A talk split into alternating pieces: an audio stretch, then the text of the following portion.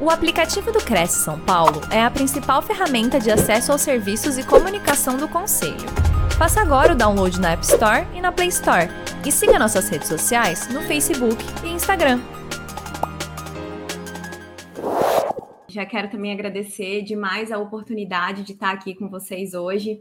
É, eu, apesar de ser advogada, sou uma pessoa que destino muito a minha vida a produzir conteúdo para os corretores de imóveis, porque acredito que é um pessoal que, com a barreira de entrada é muito baixa, é, precisa né, adquirir conhecimento e essa, essa, essa promoção do Cresci de São Paulo de levar conhecimento para os corretores, de propagar o ensino, é, me deixa muito feliz. Então, eu fico muito contente de estar aqui hoje, de poder estar participando, me sinto muito honrada pelo convite. Pessoal, hoje nós vamos conversar sobre algo que interessa a todos nós, né? Que é a remuneração. E a vocês, corretores, que é a comissão de vocês, né? É, afinal de contas, todo mundo trabalha com o objetivo de ser remunerado, ainda que a gente tenha ao longo do caminho é, outros benefícios, outras questões íntimas, né, que nos façam é, estar nessa profissão, ao fim e ao cabo, a gente trabalha para receber. E produzindo con conteúdo para corretores, como eu produzo no meu Instagram, inclusive se o pessoal quiser me seguir, tá aqui embaixo o meu arroba, é, eu percebo que ainda existe muita dúvida em relação à comissão. Dúvidas que é, giram em torno de ah, quem deve pagar a comissão quando é, tem permuta, quem deve pagar a comissão do corretor, o comprador ou o vendedor, e quando é um imóvel na planta, quem deve pagar a comissão.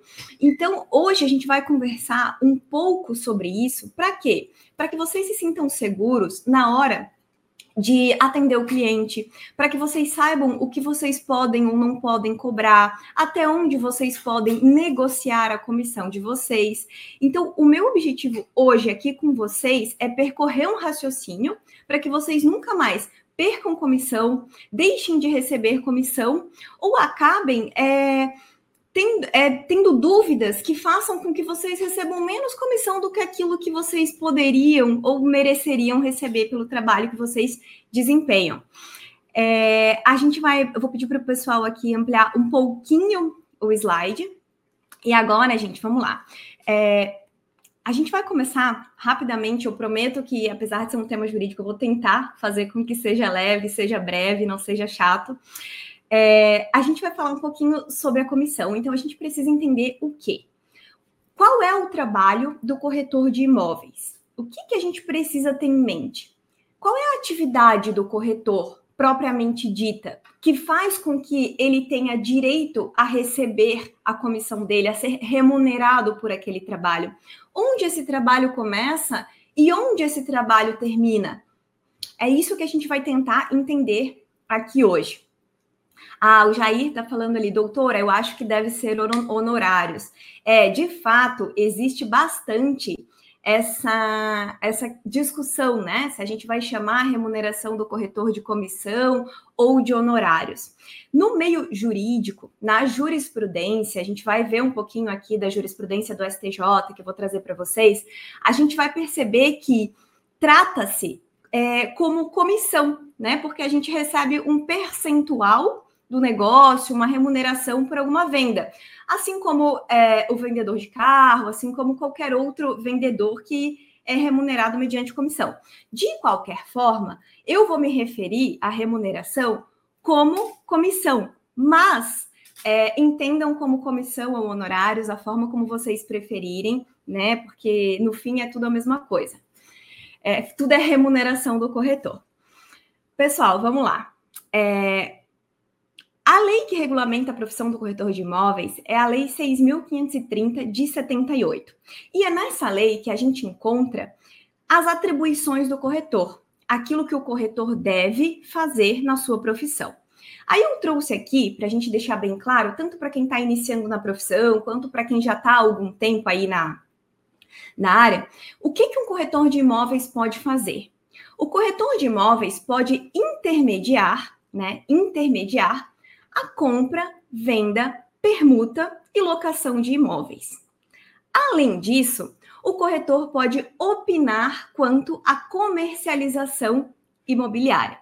Essas são as atividades essenciais do corretor. Claro que o corretor pode atuar como perito avaliador, pode ter outras atividades aí na rotina dele, mas é, eu estou me atendo aqui ao que a lei diz que é a atividade do corretor, né?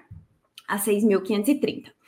É, então tá, o corretor pode intermediar a compra, venda, permuta e locação. E o que, que seria intermediar, né? O que, que é intermediação? O que, que é a corretagem em si? A lei não nos dá o conceito de intermediação imobiliária. Ela só nos diz o que, que é o contrato de corretagem. Então, a, a gente precisa se socorrer lá na doutrina para entender o que, que é intermediar, né? E aí eu trouxe aqui um conceito doutrinário que eu é, gosto muito, né, de utilizar, que diz o seguinte: que corretagem é, sem dúvida, a interferência feliz de um terceiro, feita sob promessa de recompensa entre duas ou mais pessoas, levando-as a concluir determinado negócio. Então, é o corretor ele é uma pessoa que, em regra, ele intermedia um negócio para tornar a vida de uma outra pessoa melhor ou mais feliz. Afinal de contas, ele está é, aumentando o patrimônio das pessoas. Muitas pessoas estão ali adquirindo o seu primeiro imóvel, ou pessoas que já são acostumadas a transacionar imóveis, mas que vão aumentando de fato o seu patrimônio. Então, é, eu gosto muito desse conceito por isso, né? Porque ele diz que é uma interferência feliz de um terceiro em um negócio. Jair, pode ficar tranquilo, tá? Pode pode falar honorários, pode falar comissão, podemos falar de um, um termo genérico, né? Remuneração, tá? Tudo é remuneração. É, vamos lá. Aí uma pergunta que sempre me fazem: é possível vender imóvel sem intermediação de corretor? A gente já viu que a intermediação é possível, que ela é a atividade do corretor de imóveis, mas a gente tem que ter em mente o quê? Que é possível sim fazer a intermediação, é, vender um imóvel, um proprietário ele pode vender o próprio imóvel sem a intermediação de um corretor. Mas, mas, havendo intermediação, ela precisa o quê? Ser respeitada. É, respeitada em que sentido, né, gente? Ela precisa ser respeitada tanto quanto ao fato de que, se você, é, se um proprietário de um imóvel deu a você uma autorização para vender, para alugar o imóvel dele, se você deu início a alguma negociação, se você aproximou as partes, você passa a ter direito a receber a sua remuneração por aquele negócio que você iniciou, caso ele venha a se concretizar. Então, é, ainda que possa haver a venda do imóvel sem a intermediação de um corretor, a gente precisa ter isso em mente. Caso exista um corretor intermediando e caso ele já tenha iniciado aquela negociação, caso ele já tenha aproximado aquelas partes, ele é, tem o direito a receber a remuneração dele, caso essa, essa venda se concretize, essa alocação se concretize. Falo sobre isso porque é uma pergunta até que é recorrente lá na minha rede social, né? Então, esse é um aspecto que leva o corretor a, ter direito a receber a sua remuneração, e o outro é quando há exclusividade. A gente vai falar sobre a exclusividade um pouquinho mais lá na frente, e a gente vai ver que quando o corretor tem a exclusividade para vender um imóvel, aí sim o, pro, o, proprietário não pode vender sem a intermediação do corretor, outros corretores não podem vender sem é, que o corretor que tem a exclusividade tenha o direito a receber a sua remuneração integral. É, vamos lá. Isso aqui a gente já comentou, né? Após contratar a intermediação, o proprietário pode vender o imóvel diretamente? Aí as respostas são essas. Pode se não houver exclusividade, se as partes é, é, não forem aproximadas pelo corretor e se o negócio não foi por ele iniciado. Então, eu recebi esses dias lá no meu Instagram uma pergunta que dizia o seguinte: é, deixei o meu imóvel à venda com um corretor sem exclusividade. Enquanto é, ele procurava interessados, eu encontrei uma outra pessoa, um terceiro, totalmente alheio ao negócio e fechei a venda. O corretor tem direito a receber a remuneração? E aí a resposta é essa: se não tinha exclusividade, se não foi uma pessoa aproximada pelo corretor, se ele não participou diretamente daquele negócio, como regra, não tem direito a receber a comissão. E até depois é, recebi vários relatos de corretores que já passaram por essa situação e o próprio proprietário do imóvel depois resolveu mesmo assim pagar a comissão para o corretor em razão da, da, tentativa dele, da busca, né, por efetuar a venda daquele imóvel. Ou até mesmo proprietários que recebem é, um terceiro diretamente ali interessado no imóvel e repassam para o corretor, tendo em vista que já deram autorização para ele para vender aquele bem, ainda que sem exclusividade. Aí a gente vai agora para um aspecto que é um aspecto é, primordial aqui da nossa conversa hoje. Quando o corretor tem direito a receber a sua comissão? Isso é um assunto muito nebuloso para muita gente, eu percebo. É, o corretor ele tem direito a ser remunerado pelo seu trabalho quando o trabalho dele passa por essas três etapas, tá? Autorização para intermediar. Então, quando ele recebe a autorização do proprietário para fazer a intermediação daquela negociação, quando ele encontra interessados e aproxima as partes, e quando ele fecha o negócio. É, obrigatoriamente, o trabalho do corretor tem que ter passado por essas três etapas? Sim, ele precisa sim ter autorização para intermediar, precisa aproximar as partes e o negócio precisa ser concluído. E o que, que, se entende por fechamento do negócio? Vocês vão perceber que eu deixei três asteriscos ali no cantinho, né? Porque essa é a parte que pega muita gente. Quais são as perguntas que eu recebo? Thaisa, a, a pessoa foi lá, fez a proposta, disse que podia fazer o contrato, é, o contrato foi redigido. Na hora que estava na mesa para fazer a assinatura, a pessoa desistiu, não queria mais eu tenho direito a receber minha comissão? Ou então a pessoa assinou o contrato, mas depois do contrato assinado, ela quis desfazer o negócio. Eu tenho direito a receber a minha comissão? Então, isso tudo é que eu quero que vocês entendam hoje aqui com essa nossa conversa, tá? O que, que o STJ entende como fechamento do negócio? Entende que é o alcance do resultado útil da atuação do corretor. E o que, que seria o corretor alcançar o resultado útil do seu trabalho, né? Porque ele precisa ter autorização para vender, aproximar as partes e alcançar o resultado útil do seu trabalho. O que, que, é esse alcance do resultado útil? O STJ veio em uma, em uma decisão que eu trouxe ó, de abril de 2023, é super recente, e nos disse o seguinte: a comissão de corretagem, e eu acho que é o Jair, né, que estava falando em honorário, Jair, eu falo comissão porque o próprio STJ é, no, no meio jurídico, utiliza-se muito essa expressão, tá? Mas ela não é uma expressão ofensiva, ela não tem nenhum caráter pejorativo, muito pelo contrário, tá? Ela é uma remuneração mesmo, uma espécie de remuneração. O STJ diz o seguinte: a comissão de corretagem é devida quando caracterizado o resultado útil da atuação do corretor. Ou seja, então ele vai nos trazer aqui o que, é o resultado útil.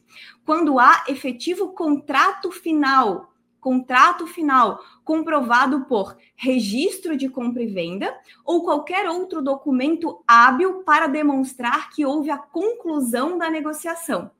Então, assim, em palavras mais simples, o que, que o STJ está nos dizendo aqui?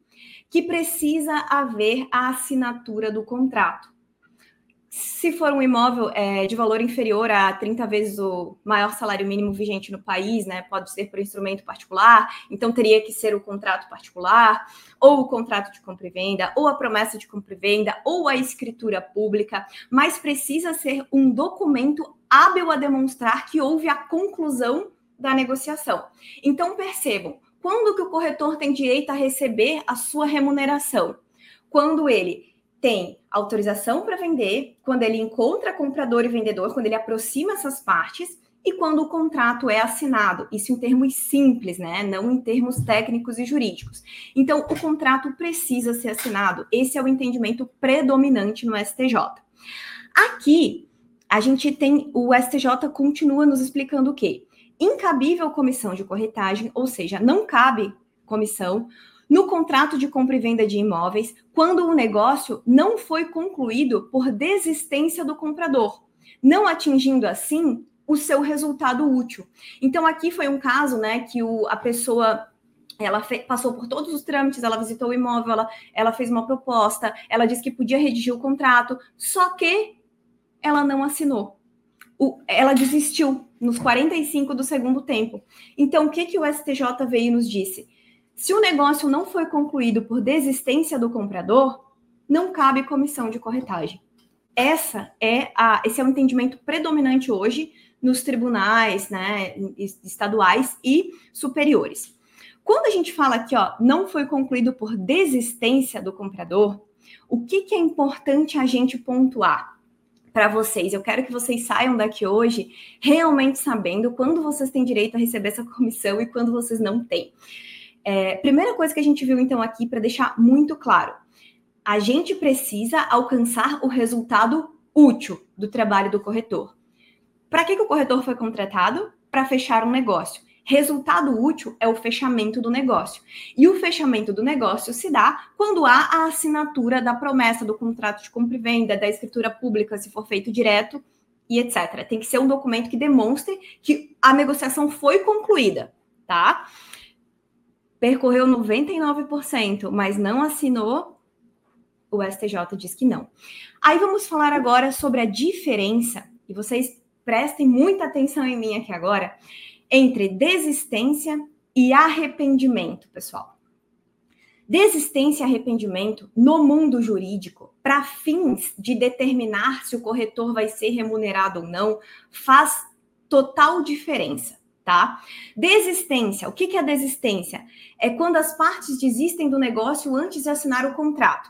Isso é, é claro que é uma é um conceito muito simples, né, que tecnicamente não seria adequado, mas que é um conceito didático para que vocês gravem. Desistência é as partes desistem do negócio antes de assinar o contrato. Ponto. Foram até a mesa, contrato pronto, o vendedor assinou e o comprador não. Desistência. Desistiu aos 45 do segundo tempo? Sim, mas desistiu. Arrependimento é quando as partes querem desfazer o negócio depois da assinatura do contrato, tá? Então, é, aqui, no, desistência até a assinatura do contrato, arrependimento depois da assinatura do contrato. Quando a pessoa desiste, como regra, o corretor não tem direito a receber a comissão, porque o negócio não foi concluído, não teve documento nenhum assinado. Quando a pessoa se arrepende, o corretor tem direito a ficar com a comissão que ele recebeu ou a receber a comissão que ele negociou para receber mais para frente? Aí depende. No arrependimento, que é depois que as pessoas assinaram o contrato, como regra, o corretor tem direito a receber a sua comissão, tá? Como regra, sim. Por quê? Porque ele, ele tinha autorização para intermediar, ele aproximou as partes, ele fechou o negócio. Como a gente viu, são essas as três etapas para o corretor ter direito à comissão. E ele atingiu isso. Só que depois disso, a parte se arrependeu. E ela pode se arrepender daquele negócio por diversos motivos. Então, ela assinou o contrato hoje, semana que vem ela se arrependeu, porque daí ela reviu o planejamento financeiro dela, ela viu que, na verdade, ela não quer ter esse gasto agora, então ela quer desfazer um negócio. O corretor não tem que devolver a comissão dele. Ele fechou um negócio, a pessoa quis desfazer por é, questões alheias à vontade dele, por questões que não tinham a ver com o trabalho dele, então não precisa devolver. A gente tem duas exceções é, que eu trouxe aqui para vocês, é claro que a gente não tem como prever todas as situações, mas que são as mais comuns, em que, mesmo com arrependimento, o corretor não tem direito a receber a comissão. Lembrem-se, desistência até a assinatura do contrato, corretor não recebe comissão. Arrependimento é quando a pessoa quer desfazer o negócio depois da assinatura do contrato. Como regra, o corretor permanece com a comissão. Qual que é a primeira exceção que eu trouxe aqui para vocês? A venda de imóvel na planta em regime de incorporação, quando ela ocorre no estande de vendas e fora da sede do incorporador. Aquelas feiras é, em que é, o imóvel é vendido fora ali da sede do incorporador, fora da, do, do âmbito ali da, da incorporadora. Nesse caso, o que, que acontece? Acontece a mesma coisa que é, acontece lá no Código de Defesa do Consumidor quando a gente faz compras pela internet. Quando a gente compra pela internet e é, não é uma compra física, a gente tem aquele prazo de sete dias depois que o produto chegar na nossa casa para a gente devolver se a gente não gostar, porque a gente não viu, a gente só viu foto, então a gente pode devolver. Quando a venda ocorre fora né, da, da sede ali do incorporador, nessas feiras, geralmente, a pessoa que adquire também tem sete dias para se arrepender. É uma garantia legal. Caso a pessoa se arrependa nesses sete dias, aí o corretor tem que devolver a comissão, caso ele já tenha recebido, ou ele perde o direito a receber, caso ele tenha é, deixado para fazer esse recebimento no futuro. Então, essa é uma exceção. Thaisa, vendi um imóvel de terceiro, né? Vendedor, comprador, não era imóvel na planta, não teve nada disso, a pessoa se arrependeu questões dela, não tem que devolver a comissão.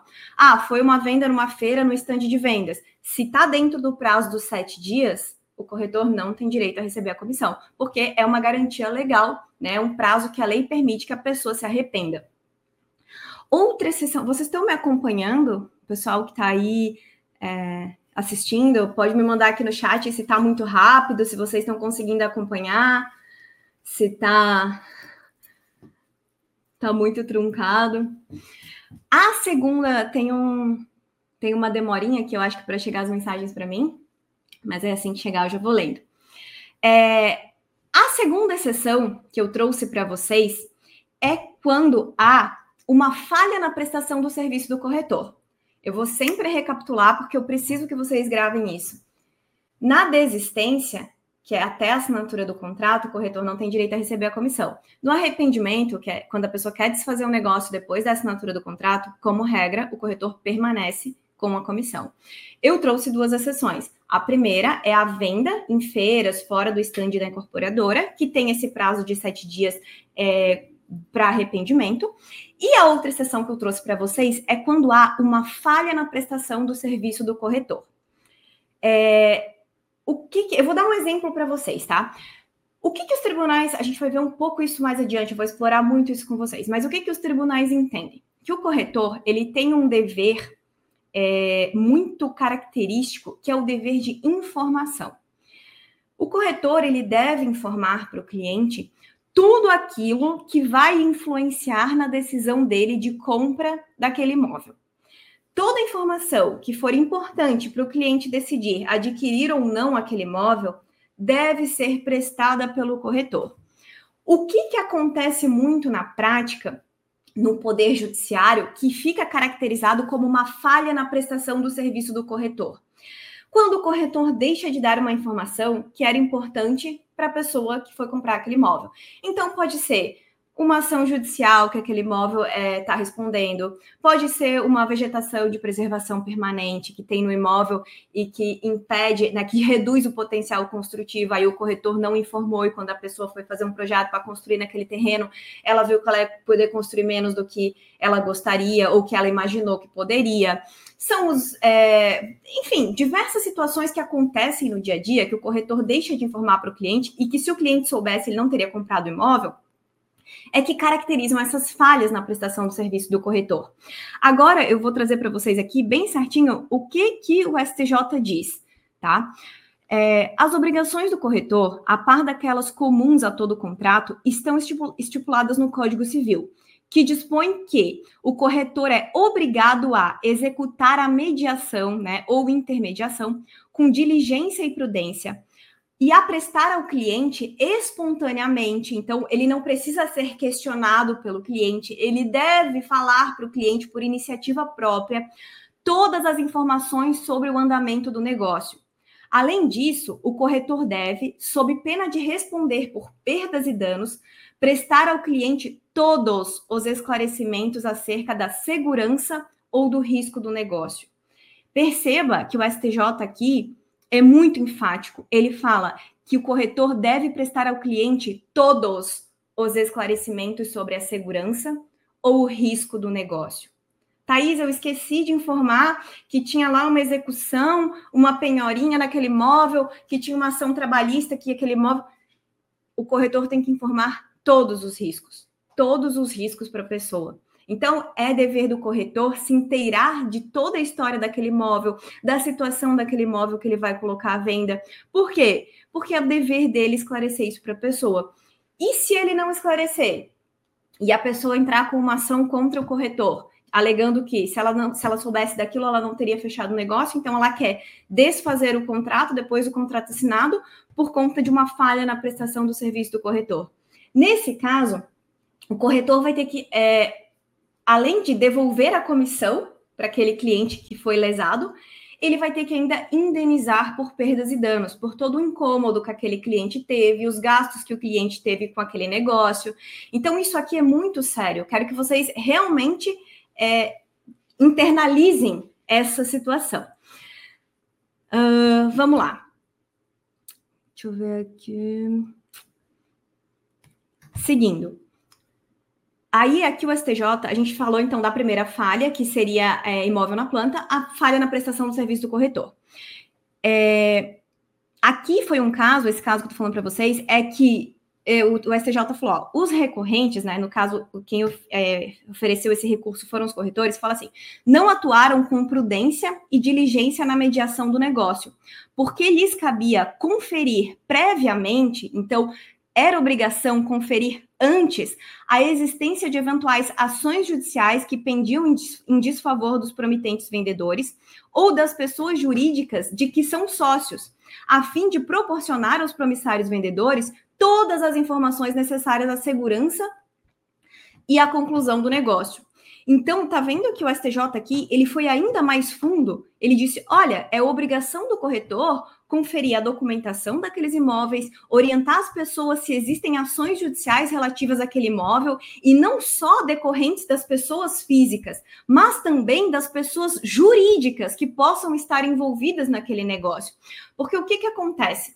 Talvez muitos de vocês já tenham ouvido falar Algumas pessoas é, são empreendedoras, possuem pessoas jurídicas. E por mais que o imóvel esteja no nome da pessoa física, então vamos dizer que eu, Thaisa, tenho um apartamento no meu nome, tá?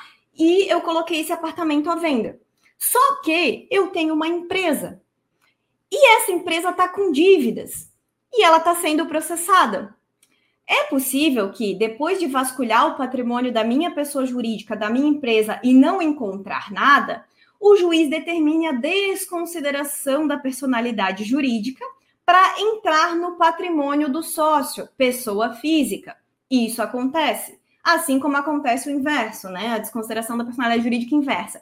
Então, o corretor ele tem a obrigação de verificar não só a vida da pessoa física envolvida na negociação, mas também da pessoa jurídica. E eu tô falando isso para é, colocar medo em vocês, vocês falarem, nossa, meu Deus, eu não sabia muita coisa, e agora? Não.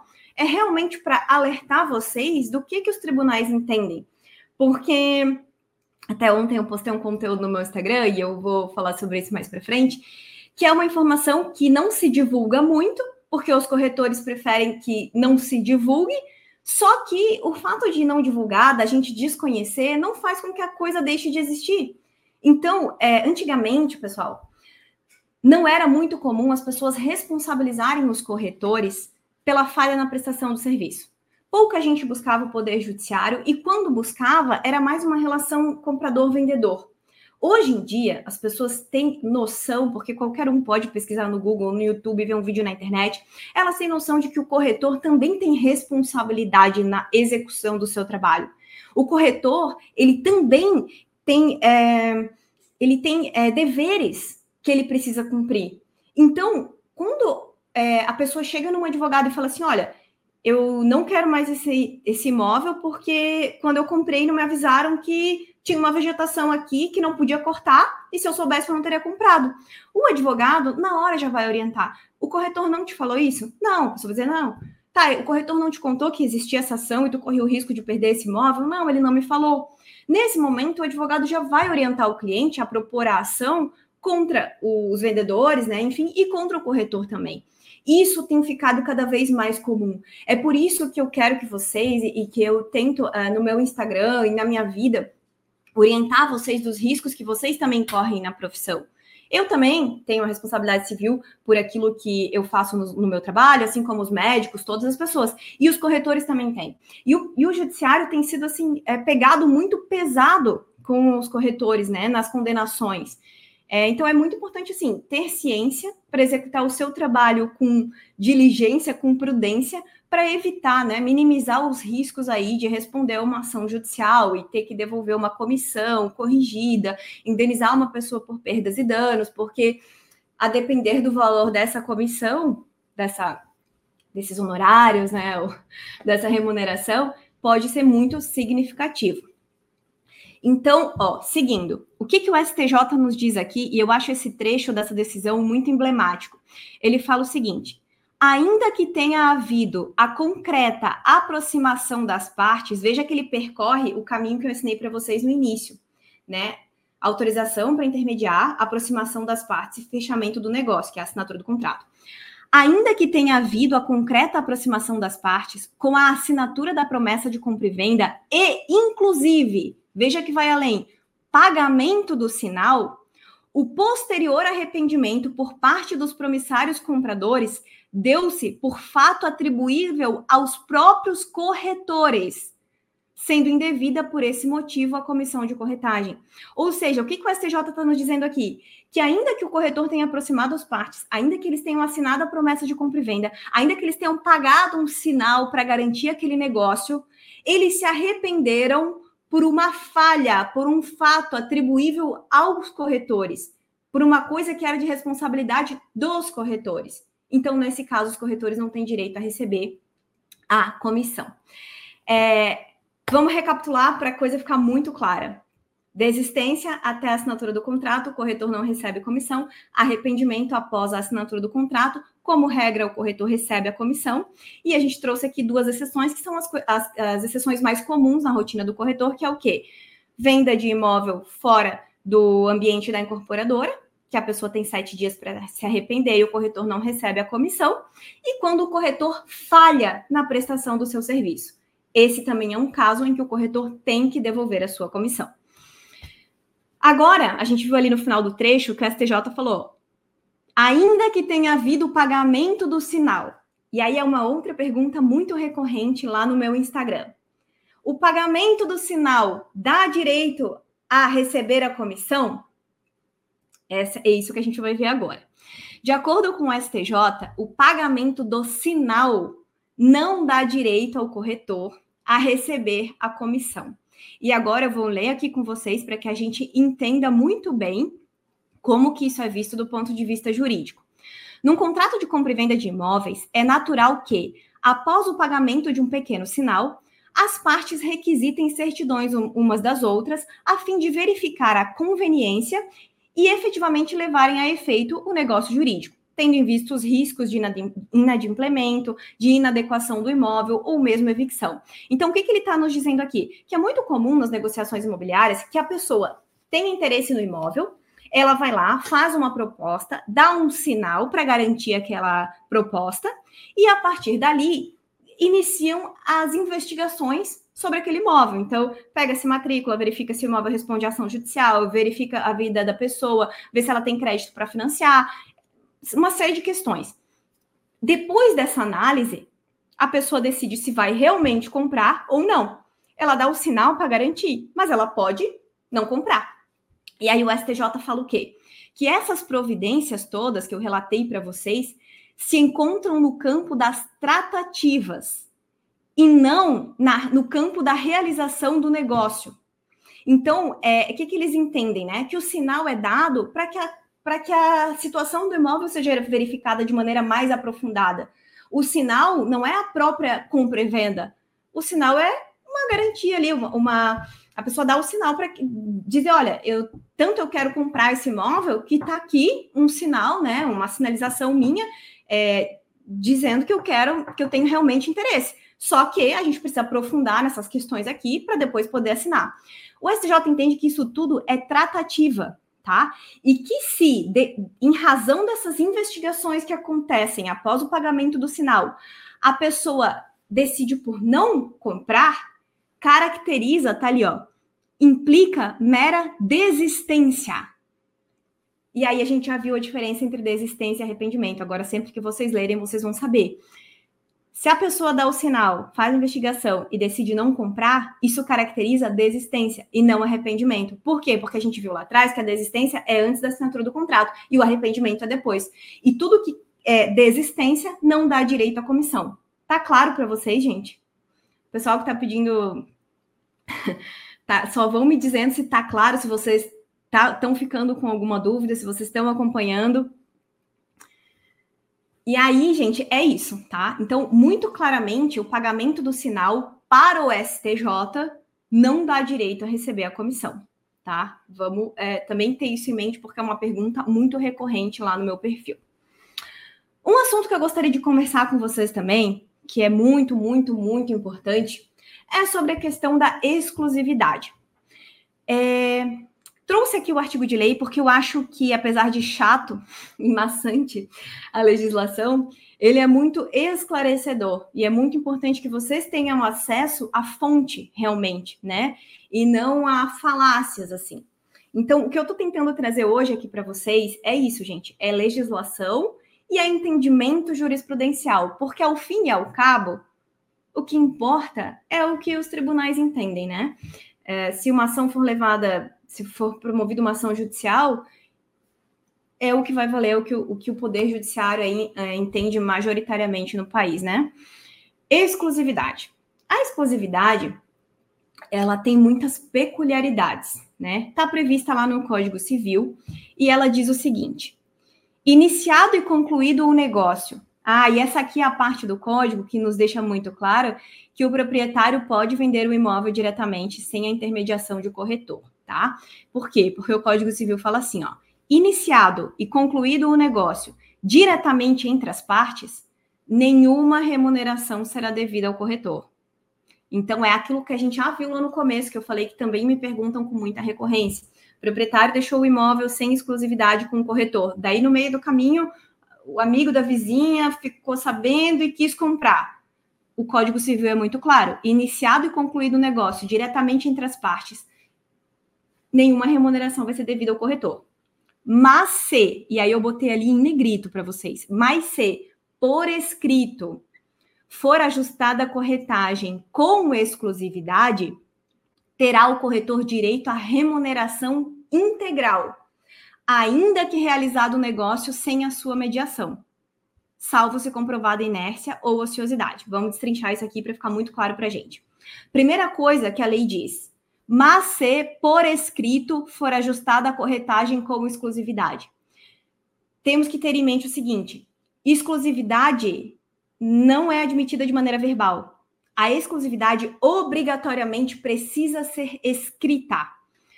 O que, que acontece na prática, né? É, o, o direito, o mundo jurídico, ele admite contrato verbal. Então, é, negociações verbais são admitidas, tá? No mundo jurídico. A, a, dificuldade delas é o quê? A prova, né? Porque eu posso combinar algo com o João, com a Maria, e depois eu não ter como provar que eu combinei aquilo caso a pessoa descumpra.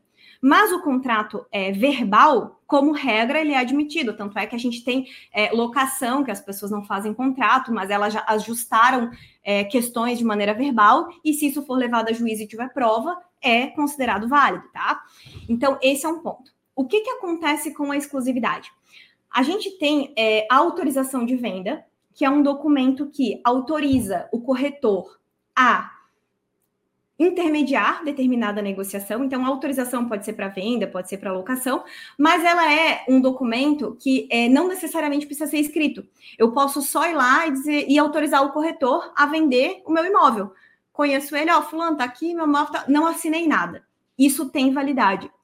Agora, quando eu quero que um corretor tenha exclusividade na locação, é, na venda, ali na intermediação daquele negócio, obrigatoriamente precisa ser escrito. Por quê? Porque no mundo jurídico, no direito, a exclusividade é um contrato formal. Então, existem requisitos que obrigatoriamente precisam estar inseridos nesse contrato para que ele tenha validade e eficácia. Caso esses requisitos não estejam presentes, e se leve essa discussão acerca da exclusividade a juízo, pode ser que o juiz entenda que essa exclusividade é inválida. Por quê? Porque pode faltar nela algum requisito que a lei exige, entendeu? Então, assim, tenhamos em mente qual é a diferença, né? Isso aqui nem está no material, mas eu quero que vocês tenham isso muito claro também. Qual é a diferença entre autorização de venda e exclusividade?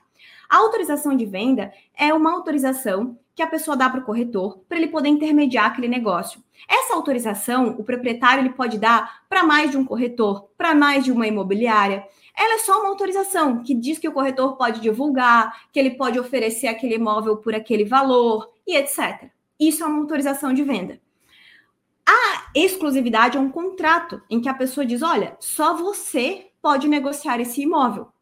E esse contrato precisa ter os requisitos básicos, que é o quê? Eu trouxe alguns exemplos aqui para vocês, tá? Agente capaz, então a pessoa tem que ser é, maior de 18 anos, ela não pode ser interditada, tem que ter discernimento, objeto lícito, né? Não dá para a gente é, deixar é, na exclusividade uma uma negociação ilícita, né? O objeto ali precisa ser lícito, a descrição do imóvel, o preço, o prazo de validade, e isso aqui também quero chamar assim muita atenção de vocês.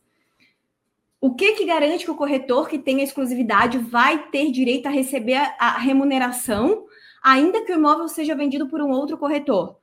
É o contrato escrito e válido. Não basta ser só um contrato escrito, ele tem que ser válido no mundo jurídico para que depois ele possa ser executado.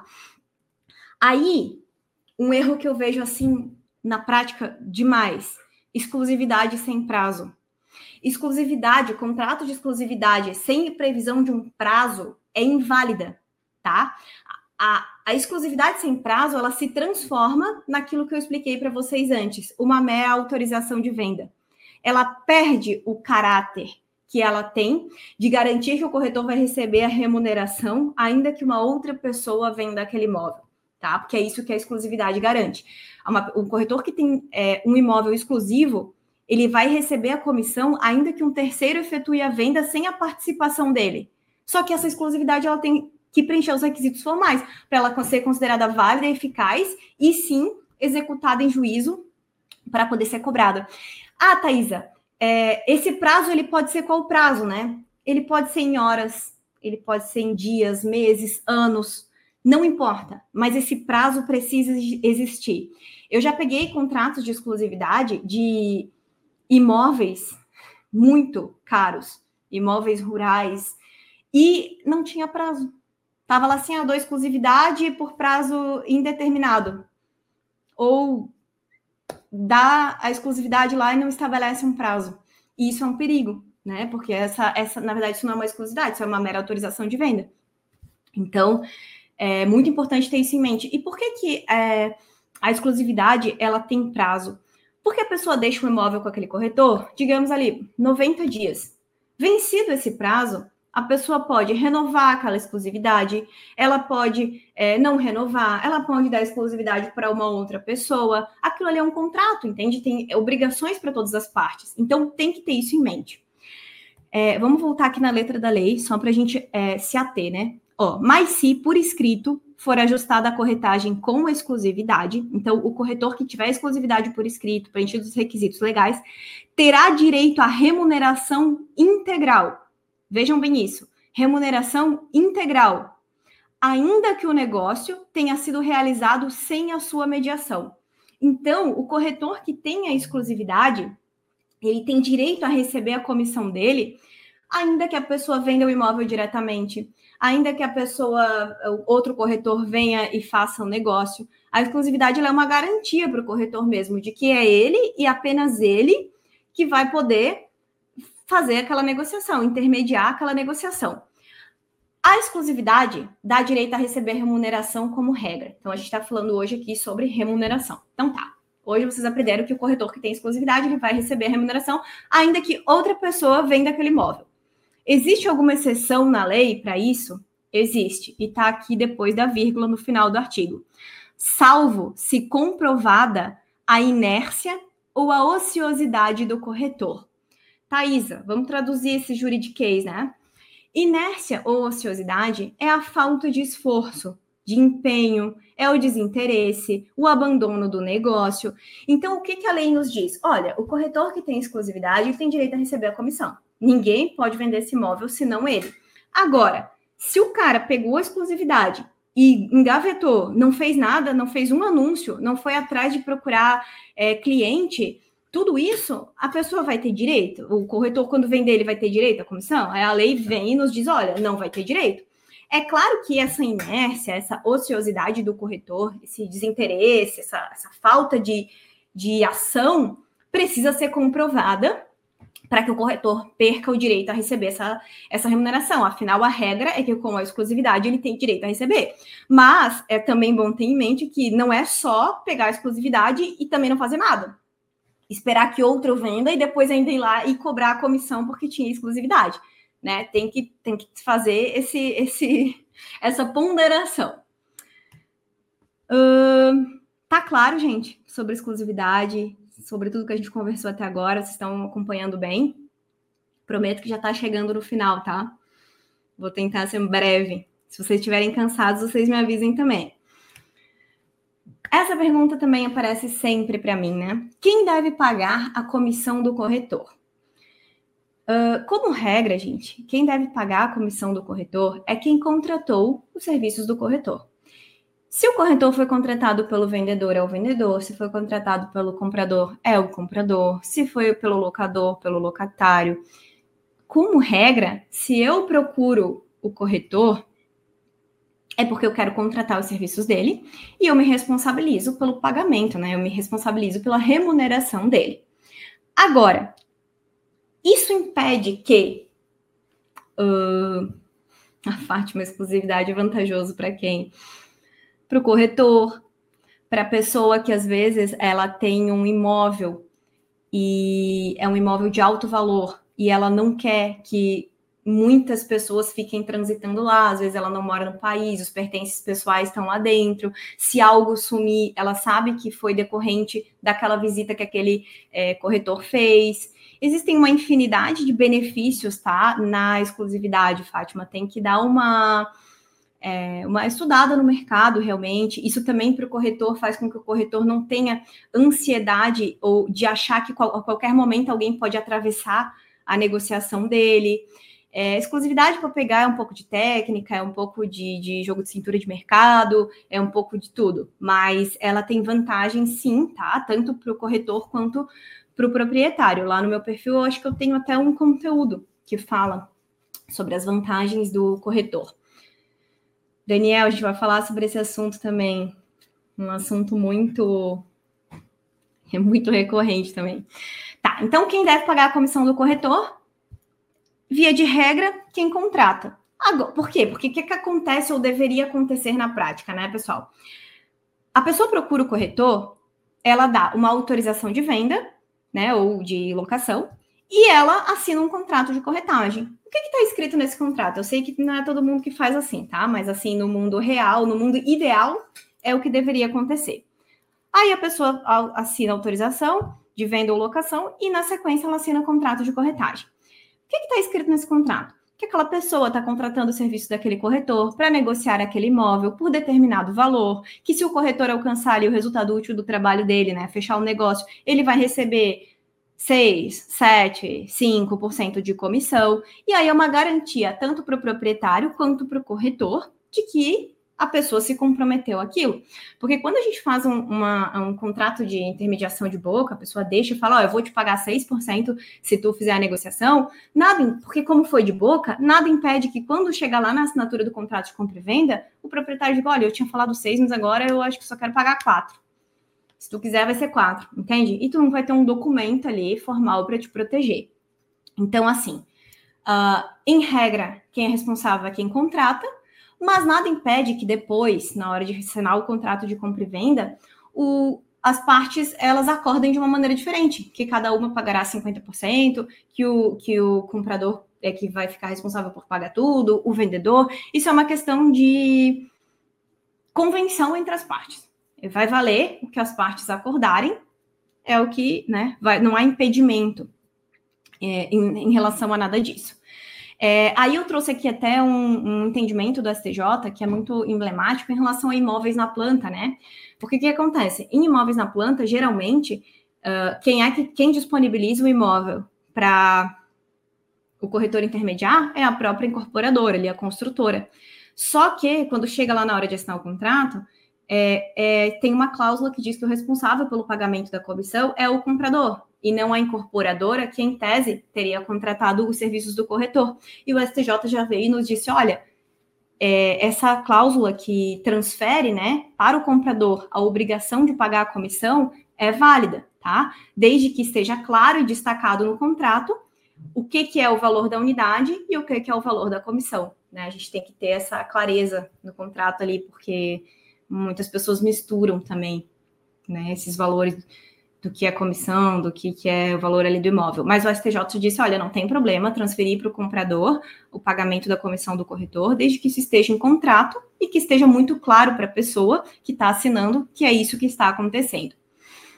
Mas no fim das contas, o que vale é o que foi acordado entre todo mundo, tá? A questão da permuta, né? Quem deve pagar a comissão quando há permuta?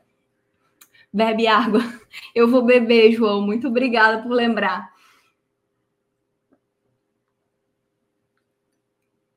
Tava com a boca seca mesmo já. Eu falo bastante, né?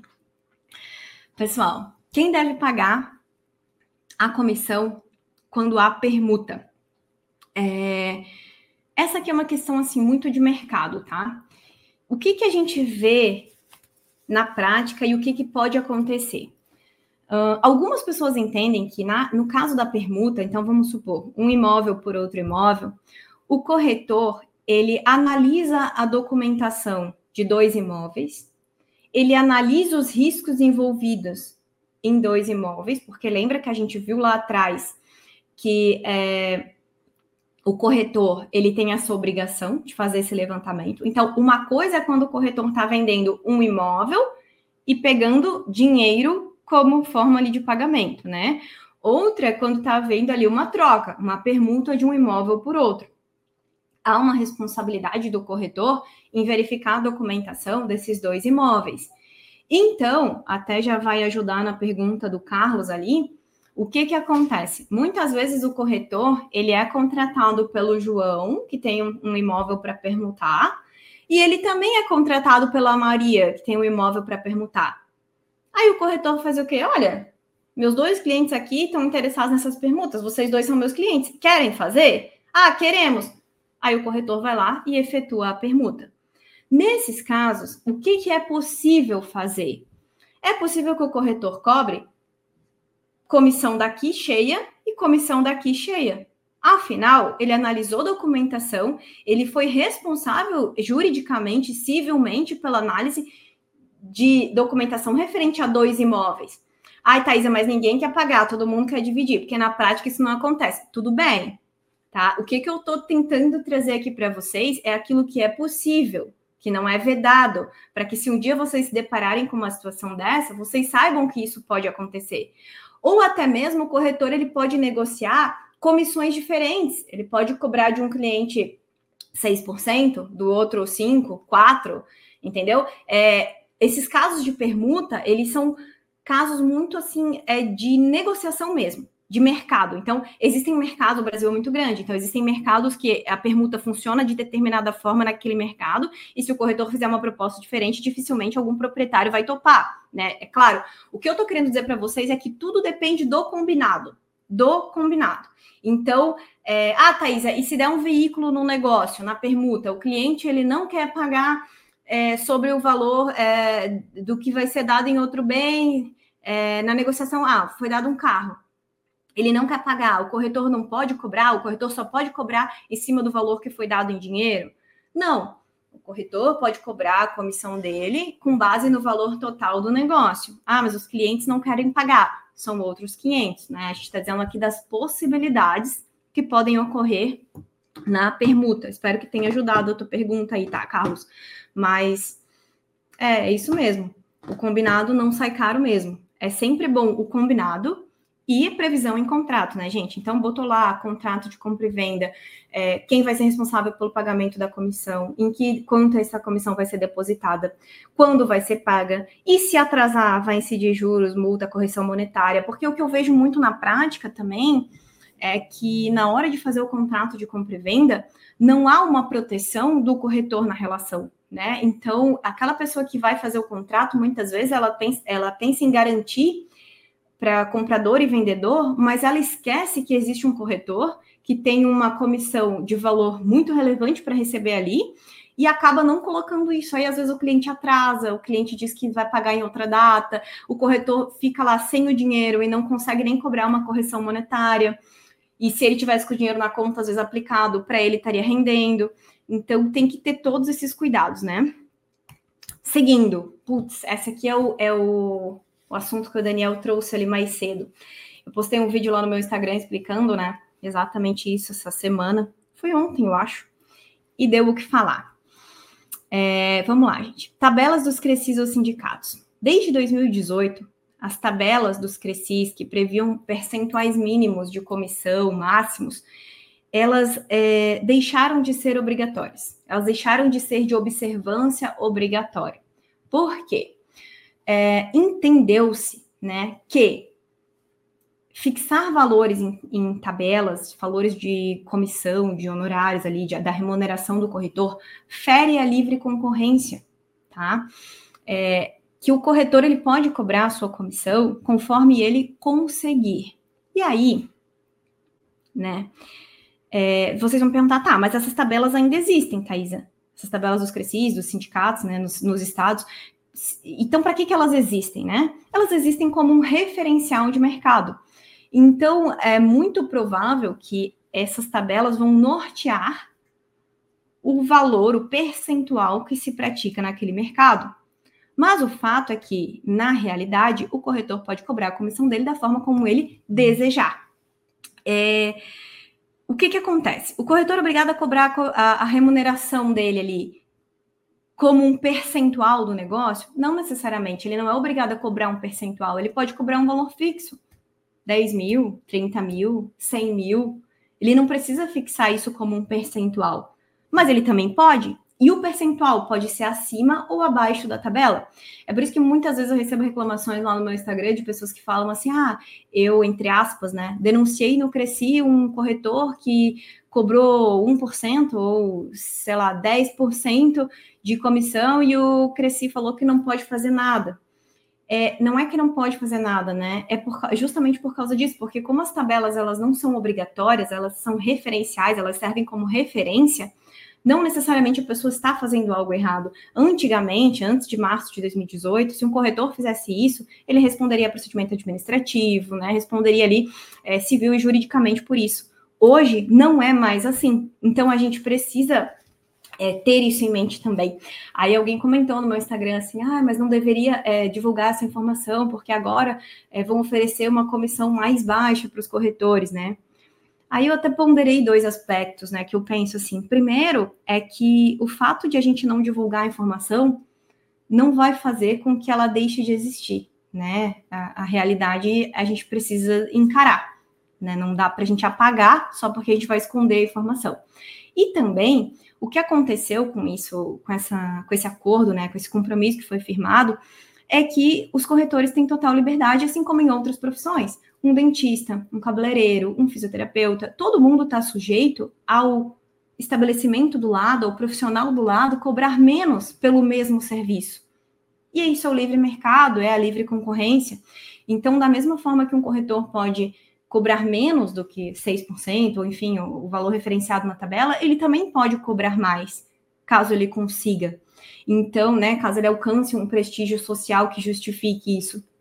Então, na verdade, assim, o que eu quero com isso é, não é defender, não é criticar, é trazer para vocês o conhecimento, né? Vocês podem formar a opinião de vocês, mas que vocês também não tapem o sol com a peneira e não finjam que isso aqui não existe, porque qualquer pessoa que digite no Google vai ter acesso a essa informação, tá? Vocês estão bravos aí comigo porque eu estou falando isso ou não? Me contem aqui nos comentários. Vamos lá.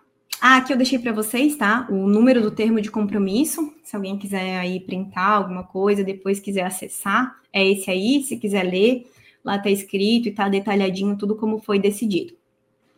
E agora, gente, o que, que eu trouxe aqui para vocês para a gente finalizar a nossa conversa. Pessoal do suporte, se eu tiver que encerrar, porque eu vi agora que fechou uma hora, eu já estou finalizando, mas caso precise, vocês me avisem aqui, tá? É, a gente vai trazer aqui, eu trouxe aqui para vocês agora, para vocês verem algumas, alguns exemplos práticos do que acontece é, no Brasil. Ó, o Daniel falou: gostei de saber que pode ser cobrado acima da tabela, sempre achei que fosse errado. É, de fato, é uma coisa muito importante, né? De a gente saber, a gente precisa é, realmente ter isso em mente, saber que se a gente conseguir cobrar, a gente, eu falo, né? Porque eu não sou corretora, mas eu abraço tanta causa que eu me sinto. É, a gente, se vocês conseguirem cobrar 7% do cliente, tá tudo certo, vocês não serão penalizados por isso né? E por isso que também outros corretores trabalham por cinco, por menos, mas enfim, só para vocês saberem que não há nenhuma espécie de punição. Eu trouxe aqui para vocês uma notícia que é de 2023, que diz o seguinte: como o Brasil virou destaque mundial em irregularidades imobiliárias. O Carlos agora vai cobrar 20%. Ó, Carlos, se o Carlos conseguir, depois o Carlos vai dar mentoria aí para os corretores de como alcançar esse feito. Gente, vamos lá. O que, que essa notícia diz, tá? Notícia de 2023 ali, ó. Abril de 2023. Uh, cerca de 50% dos imóveis no Brasil têm algum tipo de irregularidade, segundo o Ministério da Integração e do Desenvolvimento Regional. É, o que, que eu quero é, que vocês entendam com essa notícia, tá? Quero que vocês linkem aqui o que a gente viu antes com essa notícia aqui. Essa notícia diz que 50% dos imóveis do Brasil são irregulares. Ok. E a gente viu lá atrás que o corretor de imóveis tem obrigação de alertar para as pessoas todos os riscos envolvidos no negócio. O que que isso significa? Significa que as chances de o corretor estar trabalhando, atuando com um imóvel que tem alguma irregularidade é muito grande a chance é enorme. Por quê? Porque 50% dos imóveis do nosso país são irregularidades. E ainda ele fala, ó, é, a irregularidade mais comum é a falta de escritura, né? Mas a maioria são irregularidades documentais, né? Muito provavelmente. Então, o que, que é importante ter em mente aqui? Se 50% dos imóveis do país são irregulares e o corretor ele tem a obrigação de alertar a pessoa sobre todos os riscos envolvidos no negócio, vocês têm que ter muita atenção quando vocês pegam um, imóvel para intermediar. Né? Eu sei que a maioria dos corretores não tem, às vezes eu falo isso no meu Instagram, tem gente que fala, ah, mas a quantidade de imóvel que eu faço captação é impossível verificar a documentação e tal. Ok. É, mas isso não isenta a pessoa da responsabilidade, né? Ela pode captar muitos imóveis por dia nesses portais, trabalhar da forma como ela é, quiser na, na prática, mas, mas tem que saber que está sujeita a ser responsabilizado caso alguma informação ali que seja importante para a pessoa passe, tá? É, aqui, só pontuando o que a gente já viu antes, né? O corretor, segundo a jurisprudência, a legislação, ele tem que intermediar a negociação com diligência e prudência.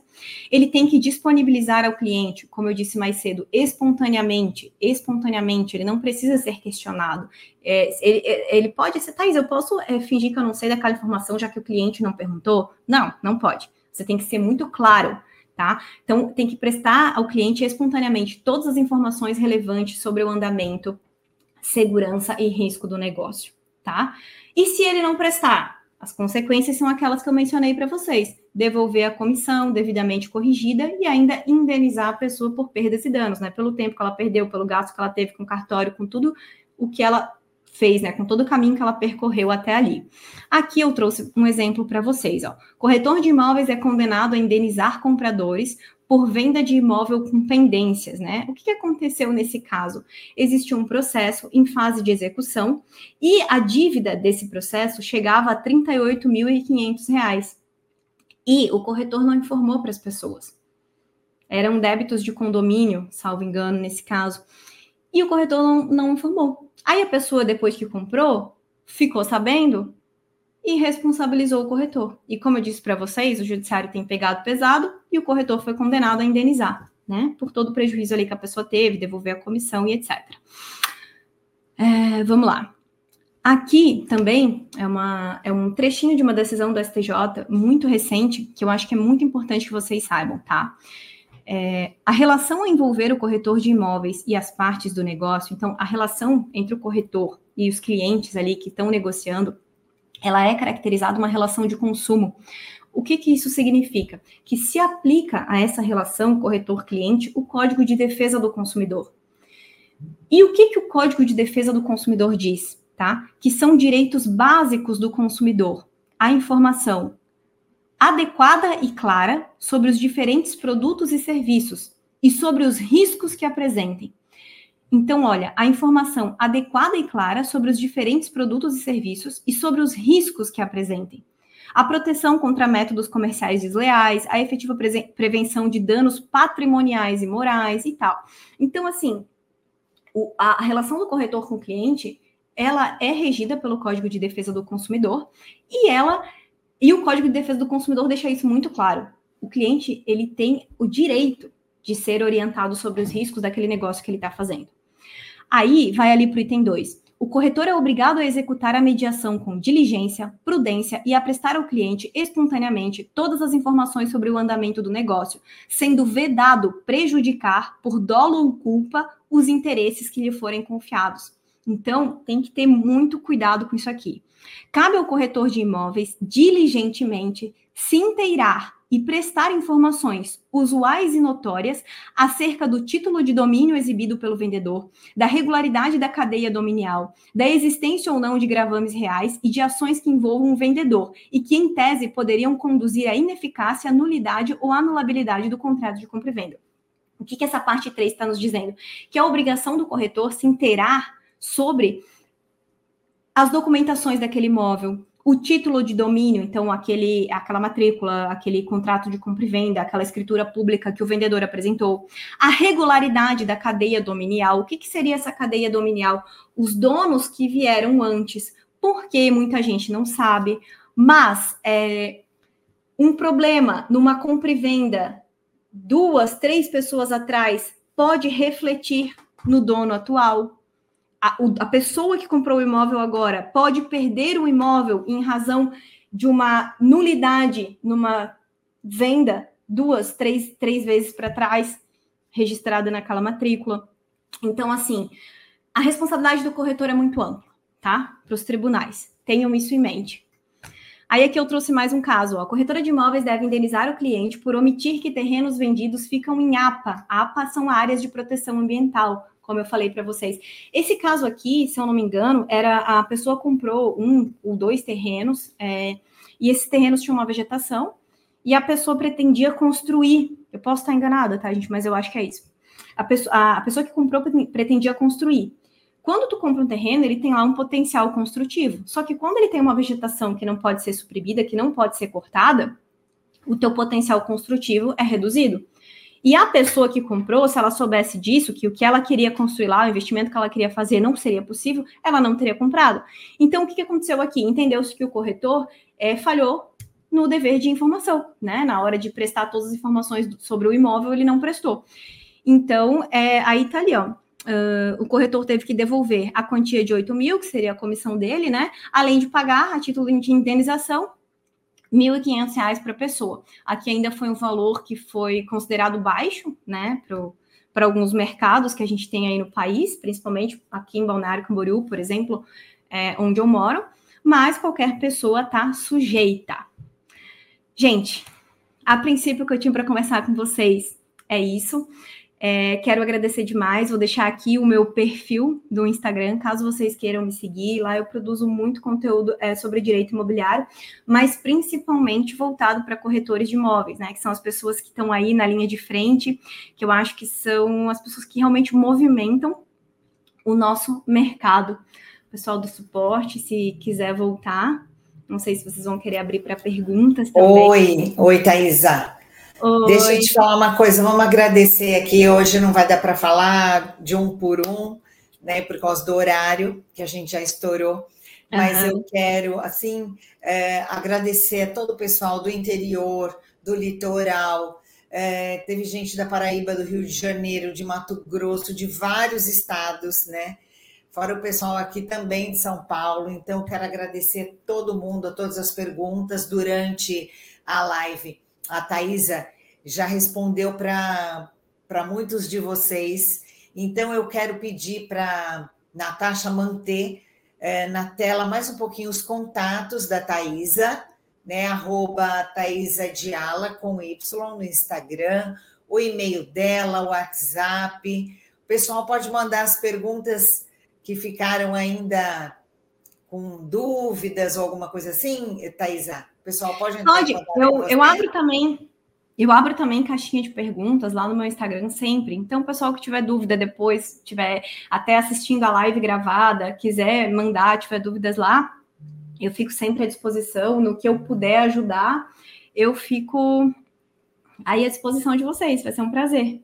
Eu sei que muita gente ficou aqui nessa questão da corretagem, mas dá para cobrar mais, para cobrar menos. Lembrando sempre, pessoal, tem que ser bom para todo mundo, é. né? Não adianta a gente extrapolar também, tem que ser bom para todo mundo, para quem está vendendo. Todo negócio, pra, todo negócio. Para quem está comprando, para intermediando, é. porque de repente você, você força na sua comissão e não fecha o negócio. Então, é. né, só lembrando que o bom senso, né, dinheiro é bom, mas tem que ser bom para todos os integrantes do negócio. O dono do imóvel, quem vai comprar um imóvel, a gente que está no meio do caminho, na intermediação, quem está no dia a dia, sabe que tá, é difícil, né?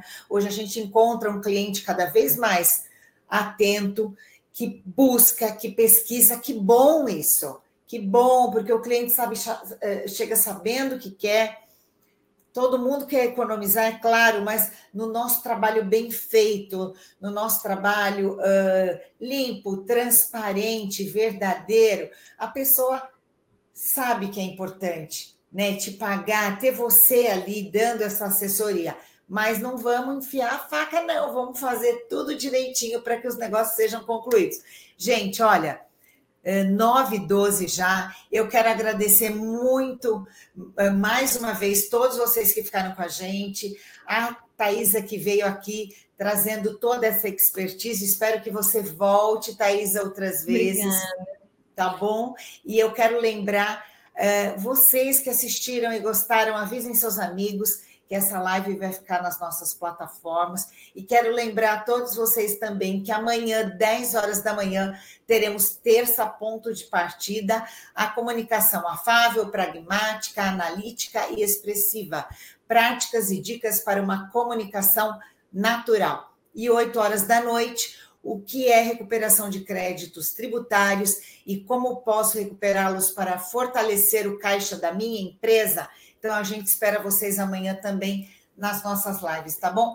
Thaisa, mais uma vez, muito obrigada pela sua participação. Espero que você tenha gostado. A gente gostou muito. Em nome de Simone. todo o conselho que você volte. Pode fazer suas considerações finais. Não, eu também só quero agradecer demais a oportunidade. É, uma das bandeiras que eu levanto é a da educação do mercado imobiliário, principalmente dos corretores de imóveis. Eu não sou corretora, mas eu abraço assim com todo o meu coração a classe, sabe? Porque uhum. eu acho que é muito, muito, muito importante. Que eles são realmente a linha de frente, que é o pessoal que está combatendo, que está girando o mercado, o dinheiro. Então, é, contem assim comigo. Obrigada por abrir o espaço aqui para mim, para eu poder falar um pouco para vocês também contribuir é sempre, sempre um prazer. Fico à disposição. E Ai, muito a gente obrigada. agradece. Só tenho a agradecer pela, pela oportunidade. Aula, lembrando que é, essas dicas são importantes para corretor, é, até para os clientes, para quem é cliente que assiste e fala, bom, eu posso aqui, não posso aquilo, isso é certo. Os advogados que atuam também com imobiliários. Isso, advogados que atuam. E assim, é, sou suspeita para dizer, mas o trabalho do corretor é um trabalho árduo, é difícil, não é, não é simples não levantar todo dia e é, é matar um leão por dia, mas é prazeroso, né? E esse trabalho feito com dedicação, com amor, com transparência, é que faz com que as negociações sejam seguras, né? Por quê? Para que, para que existe o intermediador, o corretor? Para evitar que as pessoas caiam em golpes, para evitar negócios mal feitos, você precisa ter é, a sua documentação bem levantada, bem apurada, para que nenhuma das partes sofra. Então, é muito importante esses são importantes esses esclarecimentos que você trouxe aqui para a gente. Eu tenho certeza que nossos corretores, nossos profissionais, os advogados, toda a sociedade, todo mundo agradece. Espero que você volte, obrigada. Thaisa. Tá bom? Obrigada, gente. Muito obrigada. Foi um prazer estar com vocês. Contem comigo. Prazer é todo nosso. Um beijo, até... pessoal. Boa noite. Até a, a próxima. próxima. Tchau, tchau. Tchau.